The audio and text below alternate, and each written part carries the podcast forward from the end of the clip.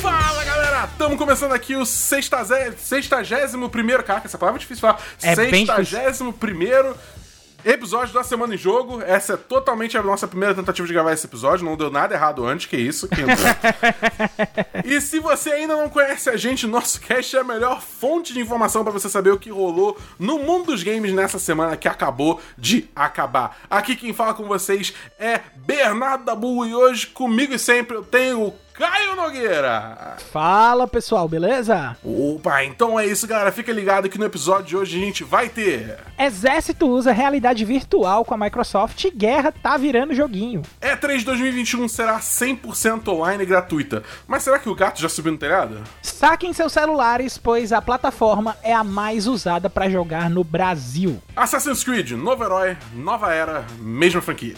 Pois bem, galera, essas são as principais manchetes do programa de hoje, mas antes de cair de cabeça nas notícias, vem cá, você já entrou no nosso grupo do Telegram? Seguinte, quem faz parte do grupo do Telegram do A Semana em Jogo pode ouvir a gravação ao vivo, pode mexer na pauta e de quebra corre a chance de ganhar games de graça. Cara, é, Olha é aí, maravilhoso, cara. um lugar maravilhoso. Game de graça, tá quem lá. que não quer, cara? Exatamente, todo mundo quer game de graça. Então, se você gostou, você entra no link t.me barra ASJ Amigos e vem fazer parte desse nosso grupo com os melhores amigos da Semana em Jogo. Repetindo, o endereço é t.me barra ASJ Amigos. Mas, feito o jabá, Caio, me conta como é que foi a sua semana. Cara, minha semana, minha semana. Se eu puder resumir minha semana em duas palavras, é Tomb Raider, cara. É isso. Tô jogando isso. Tomb Raiders clássicos, né? Aqueles mais antigos. Então, eu já finalizei o 1. Ah, tô jogando o 2 e o 3 ao mesmo tempo. E é, é engraçado porque, assim, eu joguei eles quando eu era mais novo, mas eu tava com o detonário do lado, né? Então, tinha muita coisa que eu fazia porque eu tava lendo. Hoje em dia, eu não tenho mais esse. Tô tentando jogar sem utilizar esse recurso. Não é que eu não tenha, o recurso tá lá, qualquer coisa é só abrir o GameFAQs aqui, colocar no segundo monitor e sentar a mão lá no jogo. Mas aí eu tô querendo jogar o jogo como os designers da época tinham decidido lá pra que ele fosse jogado, né? E tinha que ser nessa forma, sem detonado, sem nada, pra você explorar aí na marra. Então, é, eu peguei esses jogos aí pra poder pegar, é, é, dar essa pegada no Tomb Raider, voltar aí com com esses jogos mais clássicos e tô jogando agora o 2 e o 3 ao mesmo tempo e eu tá engraçado porque o 2 eu lembro de muita coisa, já tô deslanchado, já tô na quarta, quinta fase e o 3 eu tô travado aí na primeira fase ainda, na terceira parte da primeira fase. Então, Nossa. é bem, tá bem, assim, tá indo a passos de formiga, mas mas tá indo bem, mas eu confesso aí que a minha ansiedade tá mais pra passar essa era PS1, é, chegar logo no Last Revelation, que foi o, o Tomb Raider do PS1 que eu não joguei, nem ele, nem o Tomb Raider Chronicles. E é, daí poder tocar pros Tomb Raiders de PlayStation 2 e PlayStation 3, né? Que é o Angel of Darkness, o, o Tomb Raider Legends, o Anniversary, que eu vou jogar. Eu vou jogar o Anniversary também. Ah, cara, mas tu jogou um. Foda-se, eu vou jogar o Anniversary também. E. ah, Tá correta a atitude. Pois é, então é, eu tô meio que focando nessa parte aí de Tomb Raider, tô bem focado nisso aí. E o Dante tá no Fall Guys. O Dante tá alucinado no Fall Guys. Agora que entrou roupa do Among Us no Fall Guys, é o melhor de dois mundos numa coisa só. Dante tá maluquinho no Fall Guys. Ele virou pro player de, de Fall Guys. Ele vai participar dos campeonatos mundiais. e você, meu amigo Dabu? Como é que tá aí a sua semana? Como é que foi essa semana aí pra você? Cara, essa semana eu terminei é, It Takes Two. Eu falei um pouco semana passada, né? que é Aquele jogo cooperativo da Haze Light, que é dirigido pelo Joseph Ferris, que é o cara do Fuck the Oscars, ah, não sei o quê. Ah, então, muito esse jogo. bom. Cara, esse jogo é muito bom. Esse jogo é excelente. Ele, tipo, assim, ele é bem extenso. No final, acho que a gente fechou. Eu posso até olhar aqui na Steam pra garantir, mas a gente fechou com umas 10 horas, 12 horas, deixa eu ver. É, 12 horas, 12.1 a hora, segundo a Steam.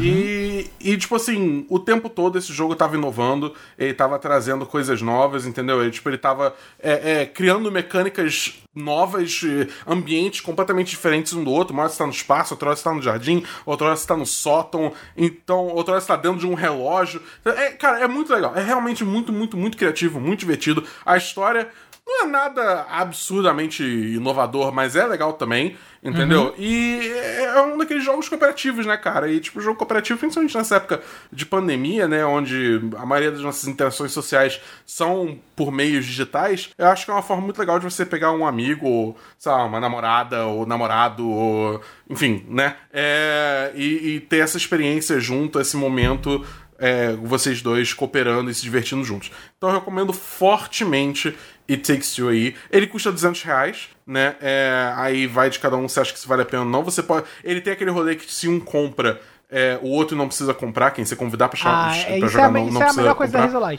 Isso é muito bom, isso é muito bom. Então, tipo assim, se você rachar com seu amigo, é 100 reais pra cada um pra 12 horas de jogo.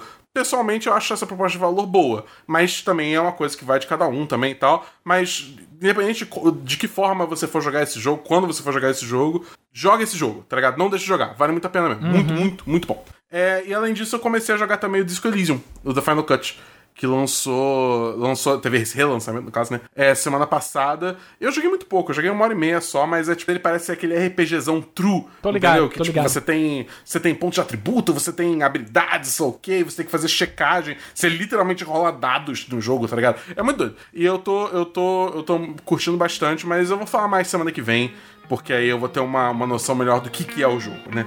É, bom, então vamos para nossa primeiro bloco de notícias.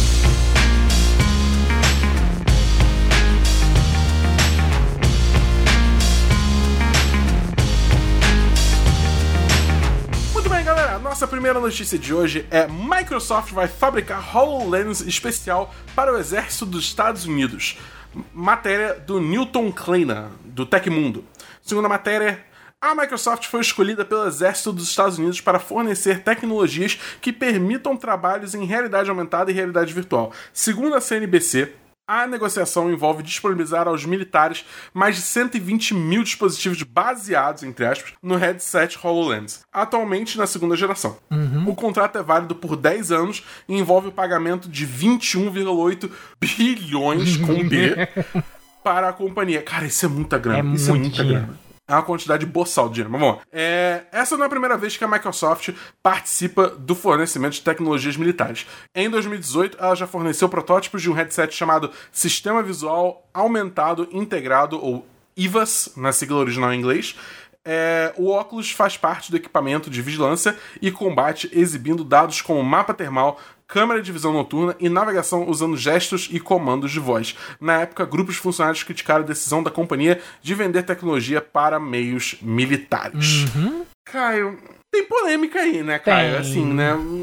quando a gente fala de exército, né? E principalmente o exército americano, é. tem, tem umas polêmicas aí. Então eu quero saber o que você pensa disso tudo aí. Cara, é assim. Eu, eu reconheço que uh, existe a importância da pesquisa tecnológica militar, né? A gente, inclusive a gente nesse momento aqui que a gente está gravando, a gente está se utilizando de uma que é a internet, né? A internet ela foi criada para meios militares, mas aí depois ela acabou sendo adaptada para meios comerciais, assim, é, caseiros, né? Meios não militares. E em cima disso a gente precisa reconhecer a questão da importância desse tipo de pesquisa para o avanço tecnológico, né? É, é, sempre tem sempre muita questão de liderança dentro dos militares em cima desse tipo de pesquisa. Por um outro lado, a gente tem a questão da glamorização da guerra, né? E que é sempre muito arriscado a gente fazer coisas de investimento para tecnologia de guerra, uh, tá preocupado em, em combate, em, em, em, guerra, em guerra armamentista. É, é, é, um passo meio que a humanidade dá para trás, pensando dessa forma, se você for parar para analisar o frigir dos ovos. Agora, a questão do HoloLens, que, que inclusive eu queria até ressaltar isso, o HoloLens já tá na segunda versão, não sabia nem que a primeira estava disponibilizada já para geral do público, assim. Então, é uma tecnologia que ainda tá inacessível pra gente. Mas acho que não tá não, viu? Eu acho que não tá não. Pois é, é uma tecnologia que ainda tá inacessível pra gente. Eu acho que esse dinheiro pode fazer uma diferença para tornar isso mais acessível, uh, principalmente a primeira versão, né? E assim, uh, eu acho que pode sair coisa boa daí sim tá? A gente tem que lembrar que a Microsoft também não é só uma desenvolvedora de jogo, a Microsoft ela é desenvolvedora de é, artigos tecnológicos aí desde que a IBM deixou de ser a, a, a, a grande potência do negócio. Então, tem um, um, histórico já também da Microsoft de relação com o exército americano. Então, é, é explicada a relação, tem a questão da conexão, porém, tem que ter cuidado eu acho que indo com cuidado, indo direitinho, pode sair coisa boa daí sim. Mas e você, meu amigo Dabu? Você acha que pode sair coisa boa daqui também? Você acha que tem coelho nesse mato ou só tem cachorro e cachorro brabo? É, cara, eu acho que sempre quando você lida com o exército, né, você tem que tomar muito cuidado. Porque, tipo, sei lá, a que ponto a gente pode falar, ah, não, vale a pena porque isso gerou um negócio maneiro para jogo no futuro é, sendo que tipo, essa tecnologia foi usada na hora de, sei lá, invadir outro país em nome da democracia. É. Entendeu? Umas coisas assim. É, tipo, é, é, é bem complicado, entendeu? É, então. Sei lá, eu, eu, eu, fico triste porque, tipo, a primeira vez que a gente viu essa tecnologia, na real, foi num contexto para jogos, né? Vamos lembrar que teve aquela grande exposição lá na E3 com Minecraft, que projetava o mapa do Minecraft na mesa, lembra daquilo? Uhum. Pô, aquilo era demais. E eu tive é, a chance no MET3 que eu, que eu fui cobrir de usar o HoloLens numa experiência tematizada de Halo, né? Tudo bem que aí também tem que achou que Halo também é muito militar, sabe o quê? Mas, enfim, o ponto é que eu, eu tava tendo a experiência da tecnologia ali, né? E era muito maneiro, porque, tipo, numa parede tava sendo projetada uma janela que abria para um hangar cheio de coisa acontecendo, um bando de gente correndo de um lado pro outro, nave sendo levantada, tanque rolando de um lado pro outro. Então, tipo, é, eu tava andando no corredor e apareceu um waypoint, tipo do Halo mesmo, uhum. que fala onde você tem que ir, no final do corredor e, tipo, em tempo real, conforme ia andando naquela direção, tipo, ia aproximando o waypoint. Então, tipo, as aplicações são muito, muito, muito maneiras, principalmente, tipo, no, no, no escopo de jogos, né? Mas é uma coisa que meio que morreu desde que esse foi apresentado pela primeira vez, sim, né? Sim. E agora a gente vê é, essa tecnologia indo pros militares. Tudo bem que a gente vê também muito no campo, no campo privado, né? Tipo, sei lá, tem muita é, montadora de carro que tá fazendo design de carro usando ferramentas tipo o HoloLens, uhum. entendeu? Então, é, eu acho que, tipo, é aquele negócio, né? Tipo, tem coisas boas e coisas ruins sendo feitas com essa tecnologia. Eu só, já que somos um podcast de jogo, gostaria de falar que tivesse sido coisas boas sendo feitas com essa tecnologia para jogos. É. Seria, seria, é o mais interessante bem bom, né, mas infelizmente. Gente. Exatamente, mas infelizmente não é o caso. Mas falando das minhas memórias de uma E3 de outrora, vamos para a nossa segunda notícia aqui. E3 2021 será 100% online e gratuita. Mas será que a E3 ainda é relevante? Matéria do Rodrigo Scheidt, do Arcade. Peço perdão se eu estiver pronunciando o nome errado. É... Mas vamos lá, a matéria diz: depois de um 2020 sem E3 por conta da pandemia e do cancelamento de seu evento presencial para este ano, agora é oficial. Vai ter E3 este ano, mas o evento será totalmente online. O anúncio foi feito pela Entertainment Software Association, ou ESA, empresa que administra o evento. A E3 a E3 2021 vai rolar mais ou menos na época de sempre, de 12 a 15 de junho, segundo o Games Radar. Entre as empresas que já confirmaram participação no evento, temos Nintendo, Xbox, Capcom, Konami, Ubisoft, Take-Two Interactive, Warner Games e Coach Media. Gigantes como a Sony e a EA ainda não se manifestaram. Elas são duas das maiores empresas que já debandaram da E3 há alguns anos. Se mantiverem o que tem sido feito nos últimos anos, é provável que elas cediem seus próprios eventos em datas aproximadas às da E3, que no caso vai ser esse ano 12 a 15 de uhum. É... E para comentar a segunda parte dessa notícia, a gente trouxe ninguém mais, ninguém menos do que o próprio Rodrigo Scheidt para comentar as impressões dele sobre essa volta. Solta a letra, Rodrigo. Fala pessoal, tudo bem? Aqui é Rodrigo Pscheit, editor do site Arcade, falando diretamente de Curitiba. Antes de mais nada, quero agradecer aí o convite para dar um meu palpite aqui no, no, no podcast A Semana em Jogo, agradeço muito aí o convite. E tô aqui para falar de um tema polêmico, né, que é a relevância da E3, que já foi cancelada no ano passado e não teve nenhum evento digital nem nada por conta da pandemia, e esse ano a E3 vai ser somente digital, né? Como alguém que já trabalha acompanhando, né, como jornalista de games há quase 10 anos, cara, eu venho vendo cada vez mais a relevância da E3 caindo nos últimos anos, simplesmente porque as grandes empresas não estão mais tão interessadas em participar. A gente viu aí a Sony sair da E3, a gente viu a EA sair da E3, a Nintendo vira e mexe tem os seus eventos próprios ali espalhados ao longo do ano, a Ubisoft também está fazendo esse formato, a Microsoft. Então, muitas das empresas que bancavam aquele show, elas não estão mais interessadas naquilo. Porque elas podem seguir o seu próprio calendário, elas podem anunciar os seus jogos a hora que elas quiserem, elas não ficam à mercê daqueles três dias ali do ano, que é tudo uma loucura, e claro, tem um custo também, né? A gente tem que lembrar que a E3, todo o espetáculo da E3, ele é um, é um show muito caro. E ali só vão as empresas grandes. Então, quando as empresas grandes começam a perder o interesse nesse show, ele já começa a perder a sua relevância. E a gente tem que pensar também que hoje em dia muito da indústria dos games são desenvolvedores independentes, né? A gente pega se pegar, por exemplo, um exemplo aí recente que é o Hades, que foi um jogo muito premiado aí ano passado, quase ganhou o jogo do ano e tal. E é um jogo de um estúdio pequeno, feito por uma equipe pequena, que produziu, né, finalizou o jogo em sistema home office. Então, esses caras não teriam cacife para estar tá lá no palco principal da E3. Mas a, a, beleza da coisa é que os indies eles não precisam do palco, eles não precisam do espetáculo. Eles estão promovendo o jogo deles pela internet. E é isso, a E3 está perdendo o público, está perdendo a relevância justamente porque na internet é tudo imediato, sabe? Não precisa ficar esperando até junho, sendo que eu posso anunciar o meu jogo, o meu console, o que quer que seja, em janeiro, em fevereiro, em março, a hora que eu quiser. Então a E3 está tá nessa briga, sabe? Acho que ela ainda não encontrou um formato ideal e acho que esse ano, como ela vai ser estritamente digital, é a chance que ela tem de se reinventar, sabe? Não sei se eles vão conseguir fazer isso em tão pouco tempo, porque a E3 vai rolar daqui a dois meses praticamente. Não sei quanto tempo faz que eles estão planejando essa mudança, não sei como, como vai ser esse novo formato da E3, mas eu diria que é a chance que eles têm de se reinventar, sabe?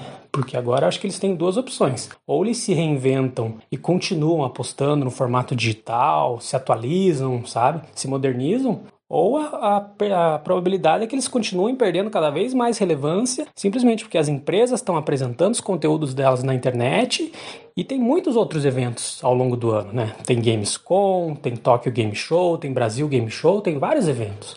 Então, às vezes, é mais interessante você apostar num outro evento ou só mostrar o seu produto no, no, formato digital. Não precisa de todo aquele espetáculo, aquele glamour, aquele teatro cheio. E muitas empresas já perceberam isso. E isso está sendo um grande problema para a E3. Eu não quero que a E3 acabe, tá? Porque eu sou fã de videogames, eu sempre acompanhei a E3 antes de ser jornalista e tudo mais, então é um, é um, é um espetáculo né, que eu acho que tem o seu valor mas ela precisa se atualizar. Ela precisa realmente se modernizar se ela quiser continuar existindo. Porque, como eu falei, é, com a internet, com eventos descentralizados, com streamings e, e, seus próprios calendários, as empresas estão percebendo que elas não precisam mais de E3. E a E3 precisa mostrar que ela ainda é relevante, que ela pode ainda ser relevante em termos de anúncios e tudo mais. Beleza? É isso, pessoal. Um abraço e até mais.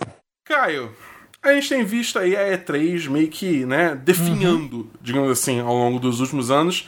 É, você acha que essa migração para o ambiente online é o suficiente para manter ela viva ali ou ela só tá respirando por aparelhos? Cara, é, eu acho até um ponto interessante a gente falar um pouquinho da E3. Eu meio que concordo com, com, essa, com essa questão da necessidade da E3, né? Acho que ficou mais que provado que nos últimos anos, principalmente no ano passado que não teve E3, que ela não fez tanta falta né? A gente teve as questões dos eventos e tal. Obviamente, uh, tem a questão da gente estar reunido naquele espaço e tal, todo mundo junto, tecnologia a flor da pele, todo mundo fala a mesma língua, é, aquele, aquele uh, caldeirão que é a E3, né? De deixar todo mundo empolgado naquele fervor. Claro que a gente não teve isso no ano passado, até mesmo por questão de saúde, mas em termos de volume de lançamento, de anúncio, é, as empresas meio que se viraram para fazer as coisas delas, né? A, a Sony e a Microsoft basicamente. Já, a Sony já tinha pulado fora e fez os State of Plays e tal, mais uma coisa da, da Nintendo que a Sony copiou, mas é, a Microsoft, é, embora ela tenha feito o próprio evento, ela teve aquela preocupação ainda de, de falar com a E3, de saber como é que ia ser, que eu lembre bem, a intenção da Microsoft era de fazer alguma coisa dentro da E3, porque ela reconhece a importância que tem, é, principalmente no mercado dos Estados Unidos, onde a Microsoft surgiu. Então, eu acho que dessas empresas aí, a Microsoft talvez seja mais provável aí de ter um anúncio de volta, né? Eu já fiquei bem surpreso aí com a volta da Nintendo, porque a Nintendo só faz os directs dela e faz o Nintendo Treehouse, e esse ano com o evento digital, a Nintendo participando, é, é porque ela tá incluindo o, o E3 Direct dentro da E3, né? Tá, tá justificando o E3, o nome do E3 Direct. Mas é isso aí, eu acho que, na verdade, eu acho que a a, a, a ESA, ela devia, para pegar essa recuperação aí da E3, ela devia se preocupar menos com o estúdio AAA, porque esses aí já fizeram eventos no ano passado, já tem um costume de como é que vai fazer para trabalhar e focar mais nos indies, trazer mais atenção aí dessa galera menor para fazer realmente uma coisa mais junta, dar um espaço, dar uma voz aí para esse pessoal para poder expor os jogos, mostrar pra galera o que é que eles estão fazendo, o que é que vai ter de novo aí, quais são as ideias que eles estão trazendo, porque a gente sabe que o mercado de indie tem tomado cada vez mais importância ao longo dos anos. Mas e você, Dabu? Você acha que o mais correto é ela parar de investir nesses jogos AAA, nas marcas AAA, investir no indie? Ou você acha que AAA ainda vai dar um retorno bom aí pra E3? Cara, eu acho que, tipo, o, o, o pão com manteiga da E3 sempre foram os AAAs. Eu acho que tipo, precisa dar um, um foco maior no mercado indie, sim, mas os AAAs ainda fazem grande parte do leque de conteúdo que, que se espera de uma E3, né? É, uhum. O que vai ser interessante esse ano é ver como é que eles vão abordar isso, né? Porque, tipo, beleza, trailer a gente pode ter a qualquer hora, mas na E3 era o momento que a mídia do mundo inteiro congregava naquele centro de convenções para todo mundo ter uma chance de testar esses jogos também, é, botar a mão neles e, tipo, jogar um pouco, né? E eu tenho curiosidade de como é que isso vai ser feito. Eu acho que, tipo assim, com a ascensão de tecnologias de streaming de jogos, né? A gente tem o Google Stage que é tipo, uma piada, mas ao mesmo tempo o xCloud parece que tá tá funcionando bem, a Amazon tá vindo com a Amazon Luna aí, né?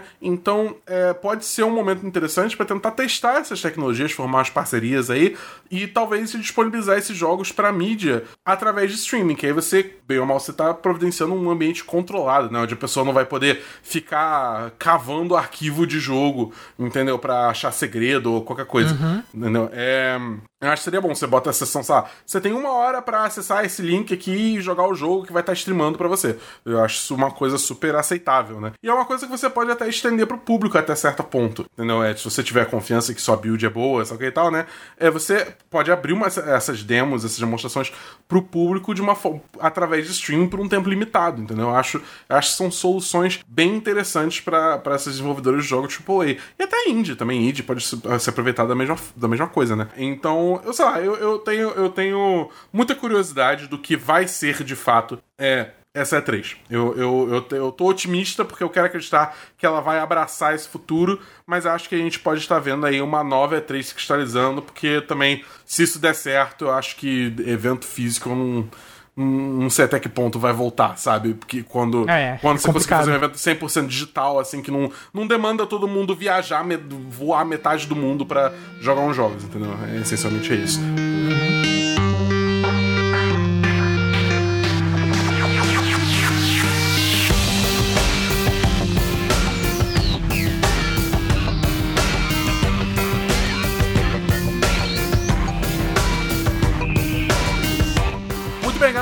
Segundo bloco então, começando pela notícia que smartphone é a principal plataforma de jogos no Brasil, diz pesquisa. Matéria do Pablo Rafael, do The Enemy. É, segundo a matéria, dispositivos celulares são a principal plataforma de jogos para os gamers brasileiros. Aponta a oitava edição da pesquisa Game Brasil, que traçou um perfil dos hábitos dos jogadores de jogos digitais no país em 2020, durante o período de isolamento social provocado pela pandemia do Covid-19. Segundo a pesquisa, a maioria dos brasileiros, 41,6%, prefere jogar nos smartphones. Os consoles domésticos ocupam a segunda colocação, com 25,8% da preferência, seguido pelo computador em terceiro com 18,3%. Já a duração de uma sessão de jogo costuma ser de 1 a 3 horas para a maioria dos jogadores de console, 31,3%. No PC, a maior parte do público joga até 1 hora, 27,2%, embora liderem quando o assunto é ficar na frente da tela por mais de 6 horas, com 10,1%. A surpresa são os smartphones, onde 35% do público joga de 1 a 3 horas, mostrando que os jogos mobile têm ganhado maturidade e obtendo jogadores mais assíduos. Cabe destacar que o comportamento do jogador é multiplataforma, ou seja, mesmo que ele prefira este ou aquele aparelho, consome games em duas ou três plataformas. E para fechar a participação de convidados convidados especiais de hoje, a gente tem todo o brilhantismo da Taisper para comentar um pouco mais sobre a visão dela da utilização dos celulares como plataforma de destaque do país. Vai que é tua, Thaís. Olá, gente. Aqui quem fala é a Thay, do site e canal Omegascópio. Eu estou acá nesse humilde e excelente podcast para falar um pouco sobre a crescente do mobile e essa escalada para ele se tornar aquela plataforma mais jogada do Brasil. Eu acho, na verdade, bem curioso pensar que até pouco tempo atrás eu também não era muito fã de mobile, sabe? Até porque eu sempre fui dos consoles, desde que eu me entendo por gente, basicamente. Na verdade, eu acho que é uma boa parcela de gente que também não é muito fã, mas se tem uma coisa que a gente não pode negar mais é que o mobile veio de fato para ficar, né? Óbvio que isso bate de frente com vários tópicos que são os opostos no console e no PC, né? E eu só queria dizer também rapidamente que quem joga no mobile, cara, merece todo respeito sim. E eu acho que a galera precisa largar de ser chato, sabe? Obviamente, se você tá escutando isso e você também é um desses chatos que fica ainda batendo pé, eu acho que, cara, definitivamente você precisa se informar mais para não ficar passando vergonha no Twitter, sabe? Vale pontuar que os smartphones também ajudam na democratização dos jogos, né? E isso é muito relevante, eu acho que eu nem preciso estar tá falando isso. E eu acho que é muito tosco a gente ter que ficar avisando isso sempre, porque é uma coisa plausível, sabe? Se você pesquisar um pouquinho, você já vai ter uma ideia que isso é relevante. E tipo, os mobiles oferecem o melhor custo-benefício, assim, com diversas funcionalidades e portabilidades, e também inclui uma grande quantidade de jogos gratuitos, né, cara? Ou seja, é totalmente diferente desses preços aí astronômicos que a gente tá vendo no PC e nos consoles, ainda mais nessa geração atual, cara. A gente tá tendo preço aí que os jogos estão batendo cerca de 300 reais, sei lá, é quase um quarto de um salário mínimo. Eu acho que pra trabalhador normal aqui, humanizado no Brasil, esse preço é totalmente surreal.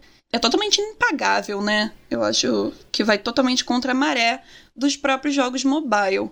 Ou seja, é, eu acho que também falta as pessoas entenderem que essa crescente do mobile não foi por acaso, sabe? E sim porque ele proporcionou essa acessibilidade.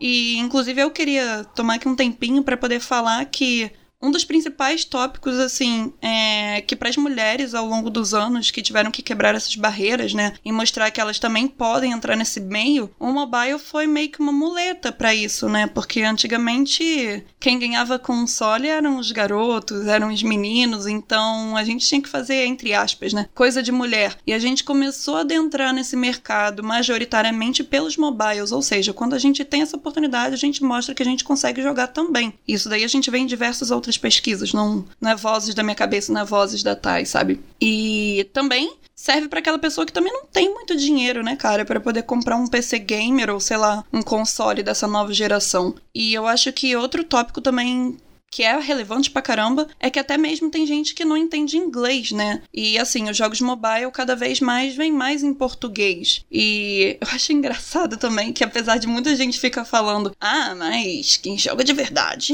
entende inglês". É, isso daí é uma grande mentira, né? Porque, assim, só 5% da nossa população fala inglês, sendo 1% deles fluente, ou seja, né?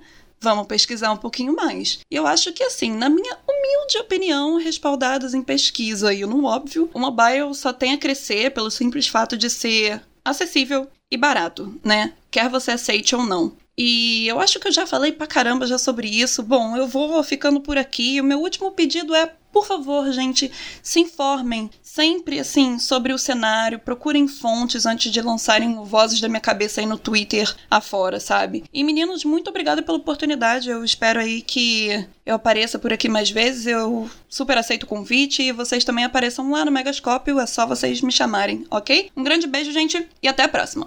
Muito bem, Caio. Fala pra mim. Hum. Você é um mobile gamer? Cara, pode dizer que sim. Pode-se dizer que sim, Olha eu.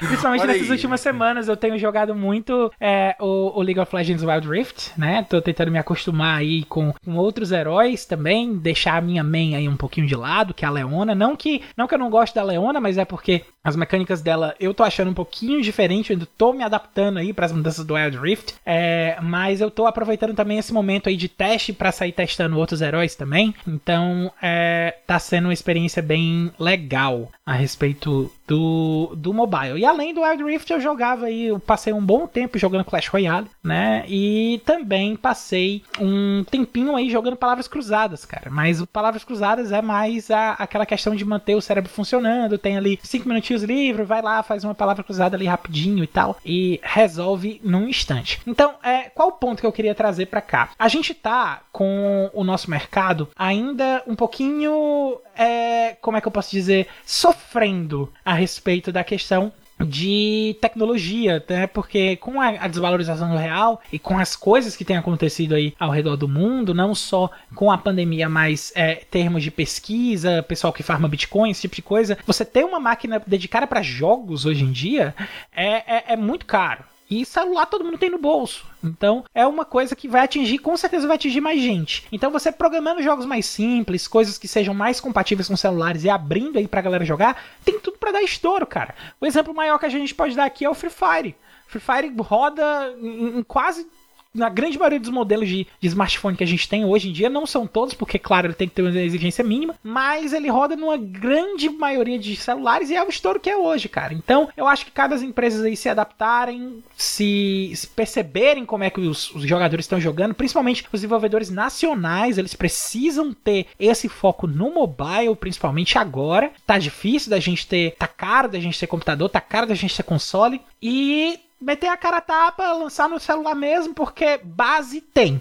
Base, esses números aí provam que base tem. Agora falta o seu jogo ser competente para você poder garantir aí o, o seu lugar ao sol. Mas e você aí, amigo da Bu, o que, é que você acha? Você acha que, que é por isso mesmo ou tem algum outro motivo escondido aí para a utilização dos computadores estar tá tão em baixa, em baixa entre aspas, né, aqui no Brasil? É, cara, eu, eu acho, assim, eu concordo com muito o que você falou na real, né? Eu acho que, tipo, a, a, questão de acessibilidade é um fator, especialmente aqui no Brasil, onde jogos é uma coisa que cada vez você tem preços mais exorbitantes.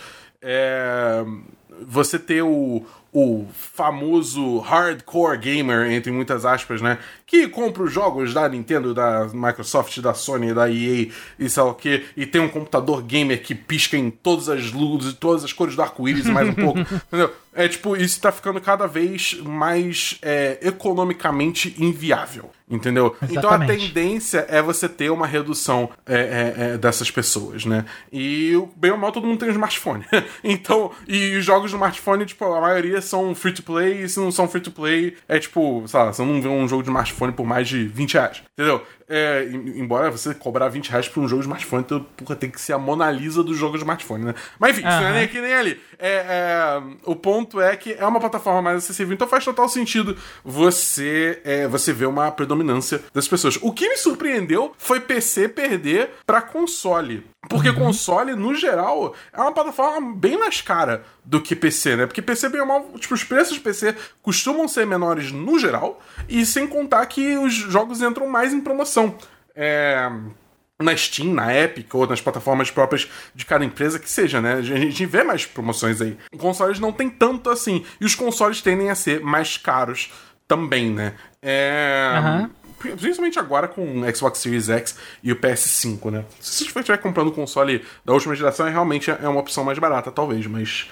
O ponto é, eu, eu acharia que PC teria uma fatia maior desse mercado por você poder ter, tipo, configurações diferentes. Você pode comprar um PC mais fraco, mas que roda os joguinhos que você quer jogar, entendeu? Então me, me, me surpreendeu um pouco isso. Mas assim, fico muito feliz que o mercado mobile está sendo contemplado, está sendo notado, porque não tem essa de que só quem joga PC é gamer, não. Todo mundo que joga é gamer, independente da plataforma. Vamos parar com esse clubismo, vamos parar de, de, de botar a barreira.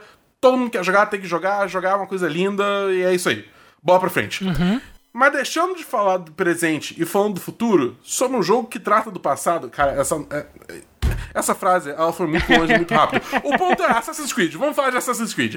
Assassin's Creed, rumor indica período histórico do novo jogo. Matéria do Diego Lima, nosso querido amigo, é, é, é amigo do programa. Vamos chamar assim agora? Amigo do programa. Do, da IGN Brasil. Ele é da IGN Brasil. Vamos lá. Segunda matéria, fãs de Assassin's Creed estão sempre se perguntando a respeito de qual será o período histórico do jogo seguinte da série. Evidentemente, era questão de tempo até que os primeiros rumores sobre o sucessor de Valhalla surgissem.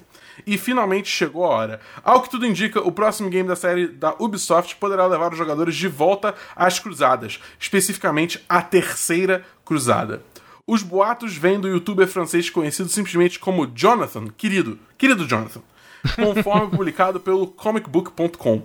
Por enquanto, não há qualquer informação oficial que se confirme as especulações, mas o histórico desse insider traz alguma credibilidade. E se você achou esse período histórico familiar, bem, é porque já vimos a Terceira Cruzada em Assassin's Creed. Foi lá no primeiro jogo lançado em 2007.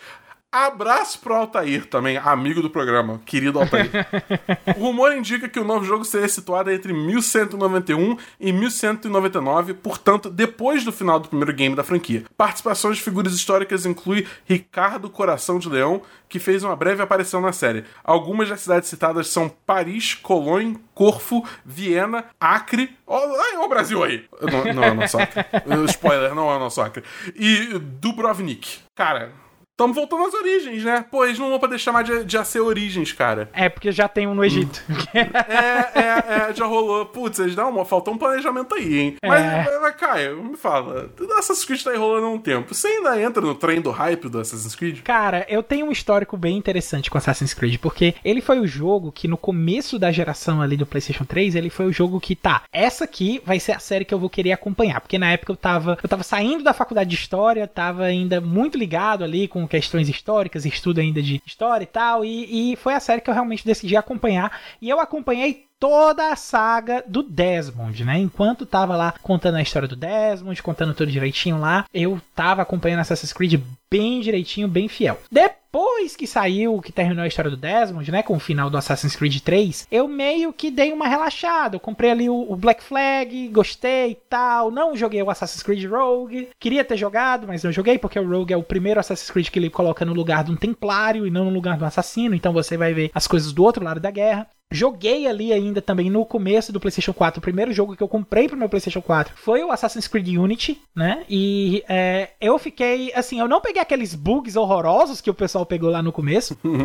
mas, uh, e a história é legal, a história do jogo até que vai, é, é, mas o, o, o, charme do jogo que tava no multiplayer, é, ele foi vendido de uma forma que não era como o jogo funcionava e Assassin's Creed meio que me perdeu ali, né? Porque uh, quando eu tava comprando o, o mais interessante do Unity era a questão do multiplayer, né? Na questão ali, não só o período histórico, que é muito massa ali, né? Que é a questão ali das, da Revolução Francesa e tal, mas uh, a questão do multiplayer também tinha me vendido muito o jogo. E não ter as minhas expectativas atendidas me afastou da série. Mas eu concordo ali que, em termos de história, eu acho que a parte da história do Altair e do Ezio são as partes mais legais, né? Então eu acho que. Uh, tem um potencial aí pra gente poder expandir a questão da Terceira Cruzada, entender ali um pouquinho mais a história do Ricardo Coração de Leão, de ver outras figuras históricas aí de dentro da Cruzada para ganhar destaque também, ver como é que elas vão aparecer no mundo de Assassin's Creed, né? E é isso, eu tô. Vou acompanhar, vou prestar atenção, porque pode ser aí, quem sabe, uma possível volta minha à, à, à série como fã a, assíduo do, do negócio. Mas e você, amigo da Você gosta de Assassin's Creed, cara? Eu nunca te vi comentar a respeito disso. É até uma pergunta pessoal, assim mesmo. Você curte Assassin's Creed? cara, eu fui muito fã de Assassin's Creed até Brotherhood. Eu sinto que Brotherhood foi o único, foi o último Assassin's Creed que eu joguei hypado, assim, hypadaço. Brotherhood é um jogaço. Brotherhood é muito bom. Mas aí veio Revelations, que foi meio morno. E aí depois veio, tipo, o Assassin's Creed 4, que, tipo, foi legal, mas por todo, tipo, por todos os motivos que não era Assassin's Creed, entendeu? Uhum. E aí depois veio o infame Assassin's Creed Unity, que foi uma desgraça. E aí a franquia me perdeu de vez. Eu pensei em jogar o Origin, só que eu vi que ele tinha toda essa pegada RPG e eu não tava bem afim de jogar aquilo. E depois meio que ficou nessa. E bem ou mal, tipo, do Origins pra frente eu já tava, tipo, indo em eventos, então eu sempre tava conseguindo jogar um pouco do jogo, né? Então não é nem só, tipo, ah, olhei e não gostei, tá ligado? Vi e não gostei. Eu, tipo, de fato peguei o jogo e tinha umas sessões, assim, para jogar um pouco e realmente vi que a vibe não era minha, por mais que, ao que tudo indica, os jogos são bem feitos, entendeu? Deu uma revivida legal na franquia. É, então, sei lá, é, tipo, eu não sei se um jogo desse me anima, porque, tipo, de novo, beleza, vai voltar pra Era do Altair, isso inerentemente já me atrai um pouco mais. Mas aí vai continuar com a gameplay do Assassin's Creed atual, que, tipo, você tem um maluco que ele é 30 níveis atrás de você, então você, tipo, enfia uma porra de uma faca no pescoço dele e não mata ele. É tipo, ei! Tá é, tipo, pô. É, não, de, deixou, perdeu a essência de você ser um assassino, de você ter que ficar se esgueirando, e aí você, tipo, dar aqueles pulos de cima do prédio, cair em cima do maluco, matar ele, uhum. e ter aquelas, conversas aquelas conversas numa realidade paralela. É, exatamente. Entendeu? Que, tipo, o tempo não passa, aparentemente. Aquilo pra mim é a essência dessas Creed, eu tava achando, eu sempre gostei muito daquilo, entendeu? Então, pode me chamar de saudosista, não tem problema. É, é, é, eu entendo que tem muita gente que gosta da franquia como ela é agora, e tudo bem também, entendeu? Tipo, só não é mais pra mim, entendeu? Então, uhum. eu particularmente não tô muito mais animado para esses novos Assassin's Creed. É, mas, cara, a real é que esse Assassin's Creed vai demorar muito para chegar ainda, né? Tipo, esse sequer foi anunciado, é só um rumor e, e, tá longe ainda. Se a gente quiser saber o que vem semana que vem, Caio, o que, que a gente faz? Ah, aí a gente resolve no instante, cara. É só você ficar ligado na seleção de lançamentos da semana que vem que a gente aqui da Semana em Jogo preparou para você.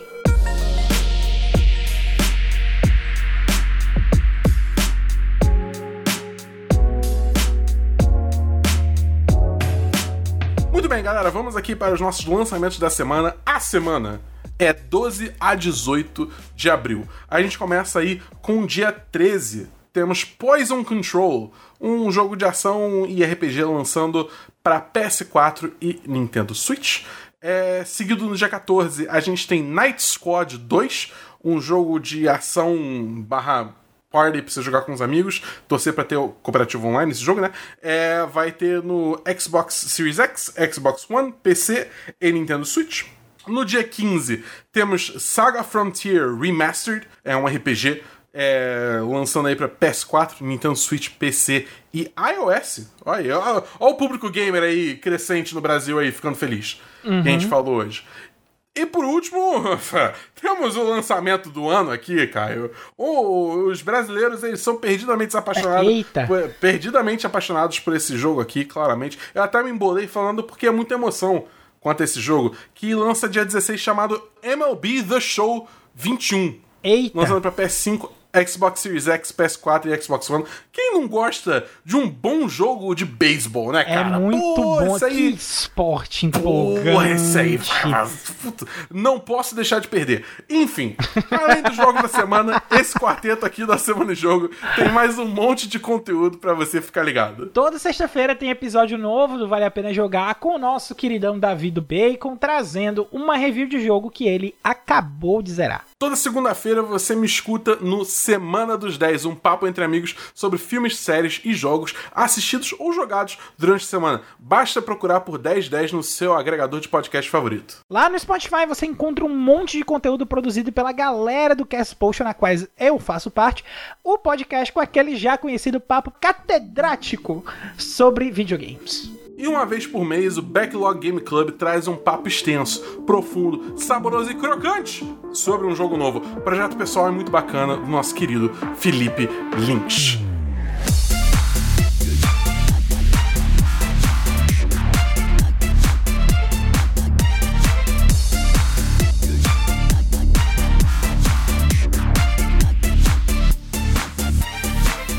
Bem, galera, esse foi o nosso 61 primeiro, ó, dessa vez eu acertei, episódio de A Semana em Jogo. Se você ouviu até aqui, olha, muitíssimo obrigado. E se você gostou do episódio, assina aí o feed do Cash e fica ligado que semana que vem tem mais. Manda pros amigos também, manda pros amigos também, é uma boa, manda pros amigos. Espalhar, espalhar informação, espalhar alegria, espalhar o podcast. É, espalhar o produtor de conteúdo nacional. É isso. Apoia a indústria nacional de podcast. Antes de encerrar o cast, a gente deixa aqui nosso muito obrigado também ao pessoal do The Anime, do Arcade, da IGN Brasil e do Tecmundo pelas notícias lidas nessa edição do cast. Deixamos aqui também o convite para quem quiser entrar no nosso grupo do Telegram e trocar uma ideia mais direta com a equipe da Semana do Jogo, basta acessar o link t.me barra amigos. A gente está esperando você por lá. E para finalizar, que tal seguir a gente nas nossas redes sociais? Eu tô no arroba foi o Caio no Twitter. E eu tô no arroba BEDABU no Twitter. No mais é isso, galera. Meu nome é Bernardo Dabu, cobrindo games de norte a sul. E a gente se fala no próximo A Semana em Jogo. Um abraço, galera. Tchau, pessoal.